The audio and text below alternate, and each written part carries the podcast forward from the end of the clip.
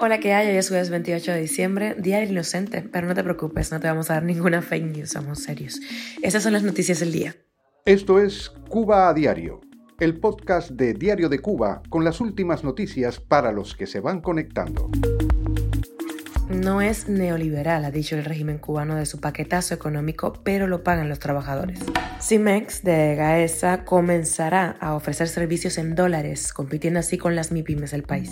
La FIFA entregó 8 millones de dólares a la Federación de Fútbol de Cuba entre 2016 y 2022. ¿En qué se ha invertido? El caso del rapero venezolano Cancerbero reactiva la gran pregunta de 2023 en Venezuela. ¿Dónde está el Aizami muy cercano al chavismo? Esto es Cuba a Diario, el podcast noticioso de Diario de Cuba.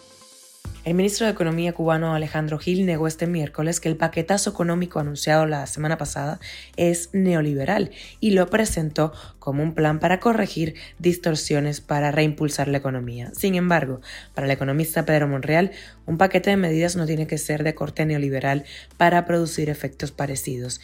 Esto sucede cuando salarios y pensiones se retrasan respecto a la inflación, deteriorando así el poder adquisitivo de manera amplia y las proyecciones del régimen para 2024 no proponen soluciones para este tema de los salarios y las pensiones. Cuba a diario. La corporación CIMEX, parte de GAESA, lanzó una tienda virtual internacional denominada Nube de Servicios, en la que ofrece el cobro en dólares para los cubanos que puedan pagarlos desde el exterior.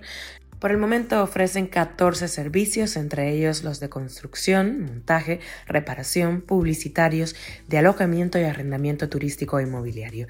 Si bien por el momento la oferta solo está disponible en La Habana, CIMEX asegura que la guinda del pastel eh, son sus precios competitivos. La nueva oferta apunta a convertirse en una plataforma que compite con las MIPIMES autorizadas en el país. Y ojo porque la Federación Internacional de Fútbol, la FIFA, destinó 8 millones de dólares a la Federación de Fútbol de Cuba. Eso fue entre 2016 y 2022. La información sale de su reporte global para este periodo.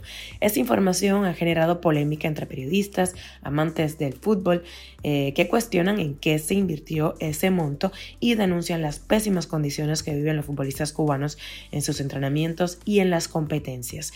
De acuerdo al informe, gracias a esa inversión, la Asociación Cubana de Fútbol instaló una nueva cancha en el Estadio Antonio Maceo de Santiago de Cuba, entre otras cosas. Tras leer el informe, el periodista cubano Alexander Ramírez, viendo el panorama actual del fútbol en la isla, lanzó varias preguntas al aire.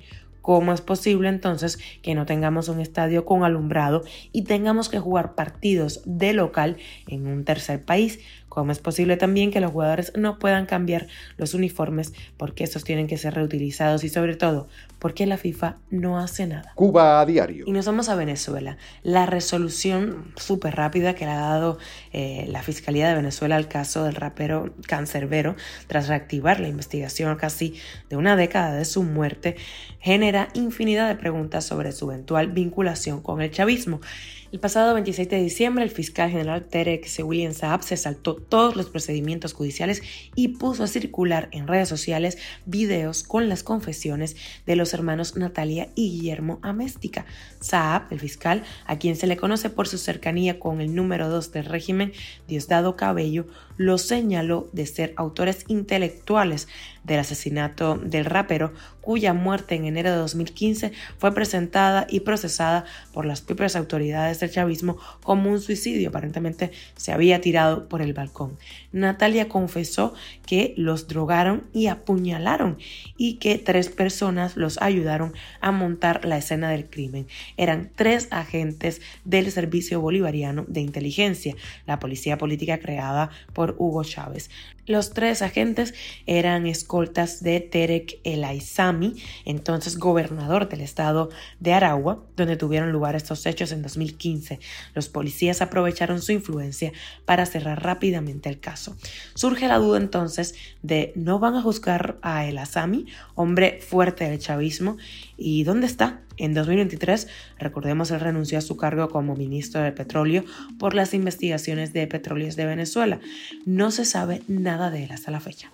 Esto es Cuba a Diario, el podcast noticioso de Diario de Cuba, dirigido por Wendy Lascano y producido por Raiza Fernández. Muchísimas gracias por informarte en Cuba a Diario. Te recuerdo que estamos contigo de lunes a viernes. Yo soy Wendy Lascano y te mando un beso enorme.